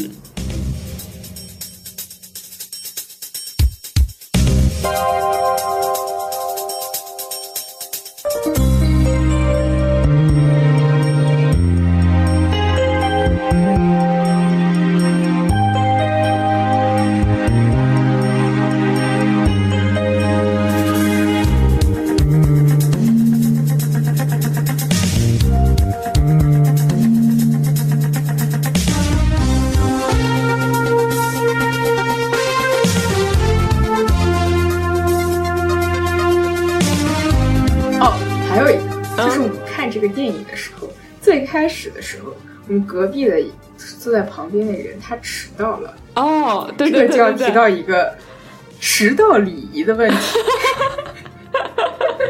请讲，母恩，请讲。就是当时在一个非常精彩的一个梗的时候，然后旁边的人来了，然后还问我们有没有坐错位置，然后就导致我错过了一个非常精彩的梗。然后我当时就非常。无语，就觉得你既然已经迟到了，在这里空了一个位置，就必然是你的呀。嗯，也没有什么好深究的，即使大家做错了。嗯，然后我觉得迟到就应该默默的弯着腰进来，赶快坐下。是，甚至如果一进来有位置空的话，你就可以坐在那里，我觉得也 OK。但是就不要不要影响别人。是的，跟大家提提到一些观影礼仪。这次电影节，我觉得尤其是电影节，你可能平时去影院买张票，随便看一部院线电影，不会这么的明显和突出。就可能有的人迟到了，过一下也就过一下了。但是，特别是在这种影展啊、电影节的放映的时候，会有人特别强调观影礼仪。是的，就是首先可能是因为这个抢票真的是来之不易，就是很多片。大家都是拼了命的、拼手速的抢过来的，然后呢，也因为这种观影的机会很难得，所以大家很珍惜，也不希望中间有一些不好的体验，或者是受一些不好的影响。大家都会希望自己能很沉浸到这部电影当中去。呃，我也很想吐槽一件事哦，就是我在大光明看的第二场是塔尔，嗯，你应该有听说过大魔王演主演的一部新片，对，然后呢？当时我只能抢到比较靠后的票，所以说座位已经在二十几排的样子了。前面观众很多，然后我离那个屏幕比较远，然后那一天就紧紧的贴着我坐的一个女生，她全程两个多小时，接近三小时，一直在玩手机。就是他手机没有放下来过。虽然他很贴心的，他倒是很贴心的把那个手机的亮度调到了最低，但是我仍然可以一直看见他刷的是什么内容。他一开始刷的是，你看我根本没有看电影，是不是？其实我看了电影，但是我绝对没有办法避免去。控制自己不看它，因为我因为他就在旁边刷手机，而且那个手机屏幕就在我看向电影的那个角度上。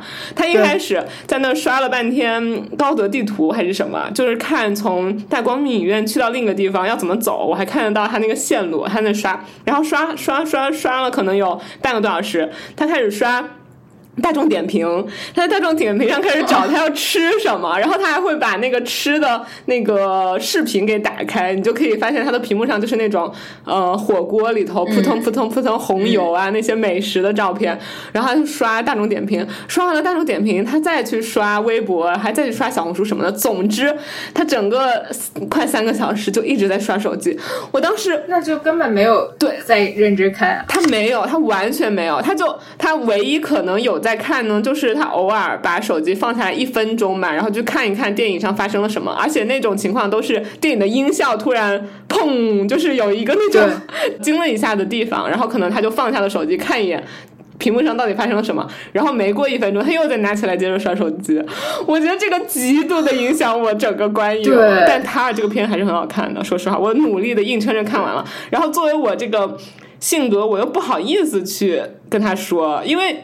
他没有发出声音，他也没有调很亮的光，就除了我之外，除了坐在他左右两边的人之外，他应该影响不到别的人，所以我就有点不敢跟他说这件事。但其实真的很影响我看片。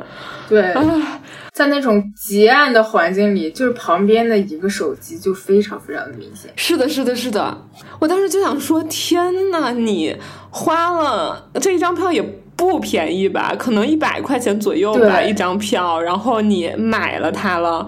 你坐到了这个座位上了，你为什么要一直刷手机呢？你在哪里刷手机不好吗？你找个咖啡馆，找个沙发，舒舒服服的刷手机不好吗？为什么在这刷呢？然后我就把这个疑惑问了一下坐在我旁边的闸北晴晴，就看完之后我问他，然后闸北晴晴说，也可能他嗯他是别人送给他的票吧，赠票，但我还是无法理解，我真的无法理解，为什么呢？对啊，如果听到这里有人能理解的听众朋友，请告诉我一下，解答一下我脑袋中的疑惑好吗？我觉得这种他这种应该就是完全不感兴趣，对，不要来，完全不感兴趣，因为本身大家，嗯，对啊，就是大家想抢都抢不到，就是很多人非常想看，但他抢不到，然后你有这个票，你还不如卖掉它，还能挣点钱。说的对，说的对，就是自己在这里黑着玩手机也不舒服啊，还不如在外面玩，是不是？是的，哎，还影响到别人，对啊，对啊。姆恩还好吧，没有遇到什么比较过分的。像我，我在上影节的时候其实都非常好，我看那几场的，嗯，因为嗯，第一天呢，就那个 IMAX，可能大家都花了大价钱来的，也都看的非常认真，也都是比较比较吸引人，能比较投入的那种，嗯，然后。第二周看的一个是波兰的一个叫《没有新郎新娘的婚礼》，嗯，是一个非常小众的片子，嗯，还有一个是真，也是相对比较小众的。那么既然大家来愿意来看这两个，就还是嗯比较比较认可这个片子，比较感兴趣的。对。那么其实现场的观影氛围氛围是非常好的，挺好的。就嗯，大家也没没有什么玩手机的，然后。嗯，当然也短暂的有人玩，然后就被出警了，被被有人骂，手机可以关掉了。但是整体而言的氛围是特别好的，嗯，尤其是那个呃上午的那个没有新郎新娘的婚礼，它其实是一个比较荒诞的喜剧，就是大家会一起笑啊，然后也有一些比较惊讶的地方，大家会一起有那种。的声音，就是感觉氛围特别好。对对对对对，真的是全场的人一起笑，一起哭，一起，就这种感觉真的是很棒的。对对。然后在苏州的，嗯，这几场就有的就一般。就是苏州的这个电影也是有那种比较火爆的，像我们看的《英雄本色》《一般歌声》就比较火爆的。然后还有我我还看了一场《滚滚红尘》，那个就特别不好，那个氛围。可能因为这种比较、比较为人所知的这种片子，它就有比较多的市民来看嘛，然后可能各个年龄层都有，嗯嗯，然后他嗯们可能就没有一个嗯，把它当成一个特别的影展的这种概念，就当成一个普普通通的电影，然后就嗑瓜子儿的，然后呃那天就在我后面一排就嗑瓜子儿，我就感觉他一直就在我脑门子上嗑瓜子。对，然后后来有人出警了，说不要吃东西，然后他就没有再嗑了。我好佩服出警的人呀。对啊，我就一直因为在我脑门上面刻，我就嗯想很想出镜，但是我又很怂。对对对，我也是那种很怂的，我懂你，对啊，就忍着不敢说。然后 就默默期待别人出镜，嗯，然后还有还有那种讲话的，还有玩手机、也是有。然后还有那个电话响的铃声，不知道为什么人那个人电话响了有个十几秒他就没有关，然后就有一个嗯大哥非常不耐烦的说、关了呀，然后他马上就关了。不知道为什么能听得到大哥出警的声音，但听不到自己的铃声。你 可能之前电话铃响的时候他已经睡着了，没醒，然后大哥一声喊把他喊醒，立刻关你。说的好有道理。对，因为确实就像我爸这种对电影不感兴趣，他基本上看一场在影院看一场睡一场，他也是那种没什么观影礼仪的。唉，我能理解。这个跟年龄也是有关系，我感觉。对对对对对，是的。包括就是这次出警，我印象很深刻的一件事儿是，在我上影节看的最后一场，我当时是在美琪戏院看了一场晚上十一点多快十二点才结束的，好家伙！就是用这一部经典的片作为我整个上海电影节的结束。然后那一次放完的时候，也有一件出警的事件让我印象很深刻，就是。美琪大戏院它是也是一个很大的那种剧场嘛，分上下两层的那种。然后好家伙，又是一部非常经典的呃美国的黑帮的作品，所以就很多影迷去看。然后当时又是最后一场了，连那个整个上影节它的官方都很有心的。在最底下，就因为大家知道，我们看很多外国电影，有的时候它的字幕中英文的字幕是不会嵌在画面中的，有的时候它是会在底下放一个小小的那种 LED 屏还是什么屏，然后就去滚动字幕的。对对对对，字幕机对。然后当时看完那个最后一场好家伙的时候，那个字幕机上呢，甚至都写的说，就是类似影迷朋友，我们有缘再见，然后。比了那种画了那种爱心的形状啊什么，就整个的氛围就是都很好，对。然后结果在观众散场的时候，就听见有一个我感觉是比较年轻的男孩，他应该二十出头的样子吧，然后一看就是那种很虔诚的影迷，然后他就在那儿大喊大叫，就对。嗯，坐在他前方的一对，我后来发现应该是一对情侣中的一个女生，大喊大叫，然后用那种脏话来骂，就类似说你不是巴拉巴拉的，就是干嘛要射频？就是你知不知道你这样射频还毁了我多少的观影的体验？然后说你为什么要从头拍到尾？你的屏幕为什么要在那亮着什么的？就是真的整个人的状态都是那种极度的愤怒、极度的癫狂的状态。嗯，然后他就是在当时我看完了，呃，整个上海电影节的最后一场，然后最后字幕滚动结束，然后退场的时候就发生了这一幕，让我当时觉得那个女生也挺可怜的，就真的是被一个人指着头破口大骂，嗯。然后我觉得那个男生也挺可怜的吧，就是也许他真的是带着非常非常美好的期待去体验这整个上海电影节，因为我在他就是骂人的那些语句中，我听到了他说他不只看了这一场，他前面看了很多场，场场都有这样射频的人，然后真的完全影响了他的观影，然后他现在看到这最后一场还是有。他就实在是忍不住了，然后在那儿破口大骂。然后我看那个女孩跟他同行的那个男生，不知道是男朋友还是谁，就默默的站在一边，也不敢说什么，也不敢做什么。对，然后我当时看到这一幕，我就拉着闸北青青赶快跑。就是我是那种不愿意跟这种激烈的冲突离得很近的人，我就说我们快点跑，我好怕那个呃突然像电影里的人一样拿出一把枪来扫射人群啊，就是那种 黑帮愤怒的氛围，从电影里也来到了荧幕外。确实，确实。这个是我我经历的一次别人很可怕的出警吧，唉，也希望大家在观影的时候，如果有一些自己不得不做的事情，然后也多为旁边一块看电影的人考虑考虑，然后想想这件事适不适合做。对，比如接电话，你也可以，嗯，就是两个小时你不看看手机，投入到一部电影里，我觉得也。没啥呀，对不对？也 OK 的呀。对啊，手机里的东西其实也没有那么重要的。你拍拍下来的那些东西也没有那么重要的，因为你在网上想找都能找得到，对吧？对。所以我还是希望大家都能够，至少在不影响其他人的情况下，文明观影，快乐的享受电影。嗯，对。你说的这个也是，确实，因为当时有一个。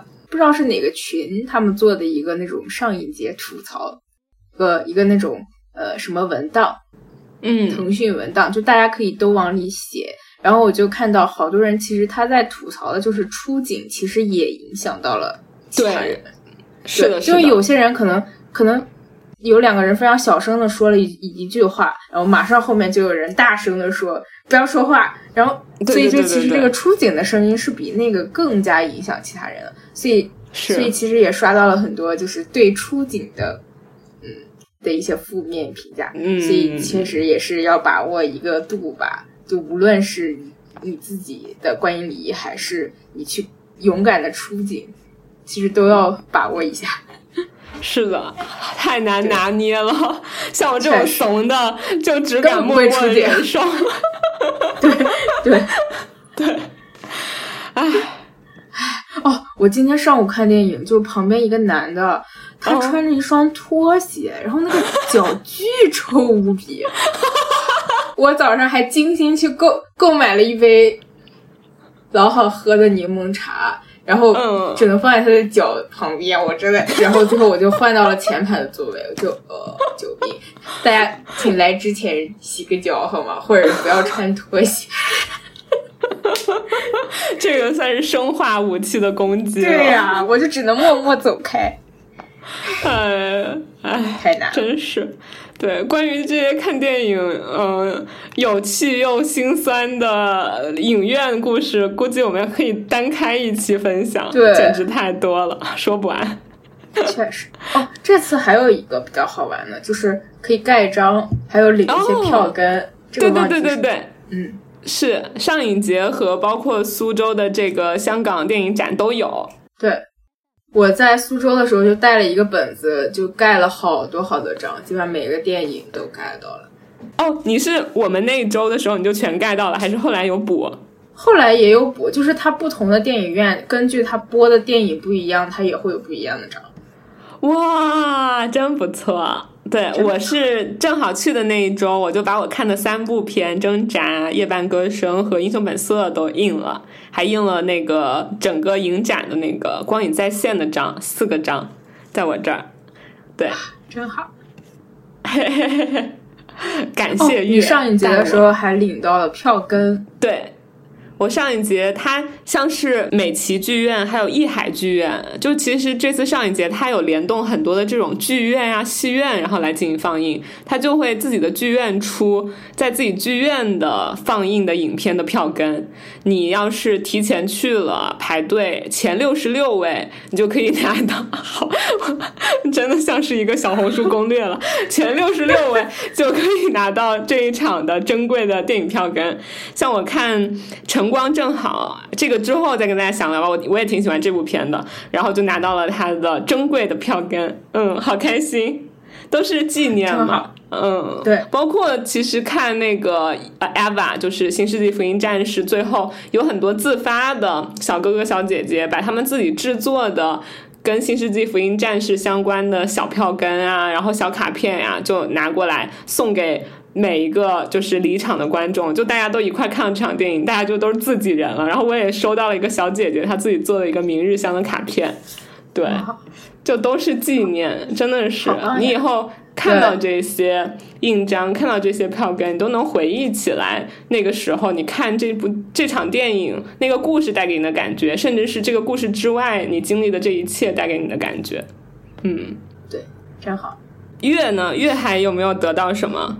我在上影节的那几场的电影院都没有票根，但是在苏州的就每一个电影院都有票根跟哇。印章，可能他们就是准备的比较充分吧，对，然后每一个都领到了，就是我看过的电影每一个都领到了，很棒，很棒。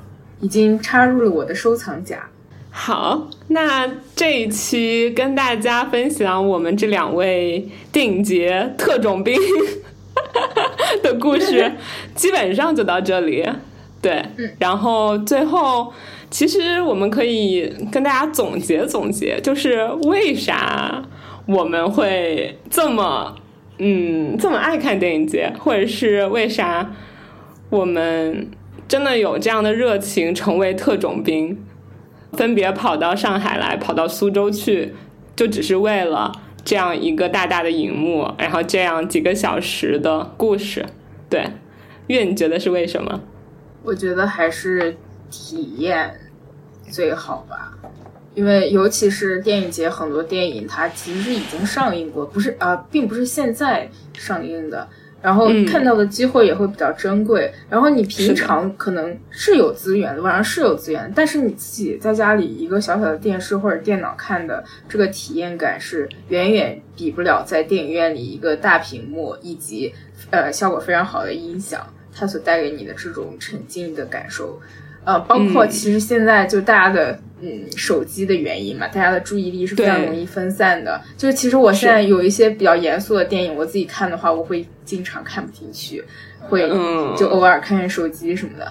但是在电影院里，我就完全不会拿起手机，所以能让自己就 是更加沉浸到这个观影的过程中去，也更能嗯。就是静下心来去用这两三个小一两个小时、两三个小时的时间去感受一个电影带给你的故事。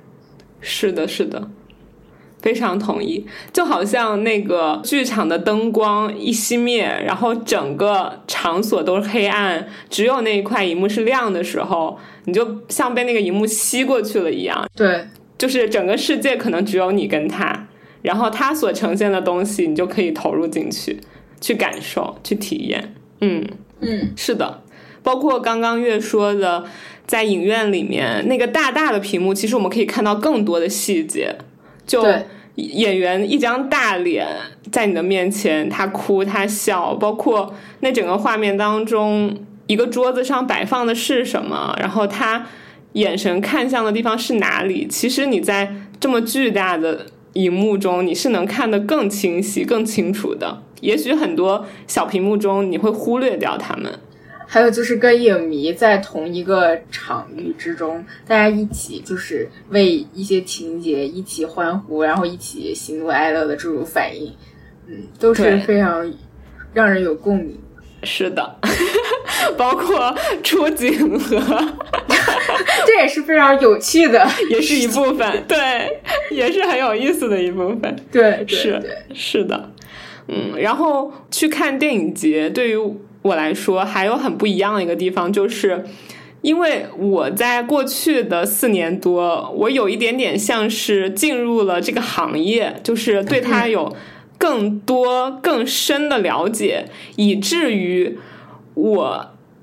在之前的那么两三年，有一些阶段，我看电影的时候的角度会不太一样了，就是可能有的时候我不能够保持一个影迷的平常轻松的心态去看电影了。对，就是有的时候你懂吗？就是我在呃那个电脑上，我打开一部电影，我本来想很开心的沉浸进去看，结果看着看着，我发现我开始变成了一个呃导演的角度去看，一个编剧的角度去看，一个录音师的角度去看，就是就不太轻松了。对，开始从那种技术层面啊开始鉴赏。对对对对对，你不能够去，就是去很简单的看和享受一部故事、一部电影了。就是我之前会有这样的状态，所以说，其实我在这次上海电影节之前，我停了挺长的时间，我没有去主动的找电影来看。对我只是比如说有的时候春节档啊，然后跟爸爸妈妈一块儿，然后去电影院看一个，或者是有一些我很感兴趣的片上映了，我跟朋友约着一块去电影院看。然后这些我就是偶尔一下两下去看，我都觉得很 OK，就是很开心，可以很享受。但是我没有去很主动给自己找大量的电影，然后这样来观看了，就是因为我自己觉得我好像调整不到一个非常轻松的状态。但是这次。上海电影节，包括去苏州跟母恩一块看的这个香港电影展，我都觉得它给了我一个环境和场所，让我回归到了我一开始喜欢电影、爱上电影那个很初心的状态，就是一个很简单的状态，就是我就是一个影迷，然后我就是一块一片白纸，然后我就等着你带我进入这个荧幕中的故事。对，我觉得可能这是为什么我喜欢电影节的原因。嗯，它可以让我忘掉很多东西，只是单纯的看电影。嗯，一个普普通通的影迷。对，电影节还有一个就是它有一些嗯额外的活动，像那种可以跟导演交流、跟主创或者是跟是的，对，就这种机会还是比较难得，也能从中更能了解他们是怎么去创作这个电影。是这样的。还是非常珍贵的，对，好吧，那就希望听了这一期的朋友，如果你也对电影节、对影展，或者就只是单纯的对电影有兴趣、很喜欢，嗯，加入我们当中来，多多去影院看好看的电影。如果你在上海或者苏州，是吧？我们就可以一起约着影院相见，对不对？对，嗯，好。那这期节目就和听众朋友们说再见啦！希望大家都能够快乐的看电影，看到好看的电影。好的，拜拜，拜拜。只有在夜深，我和你才能敞开灵魂，去释放天真，把温柔的吻。在夜半时分，化成歌声，依偎你心门。我祈求星辰，月儿来作证，用尽一生，也愿意去等。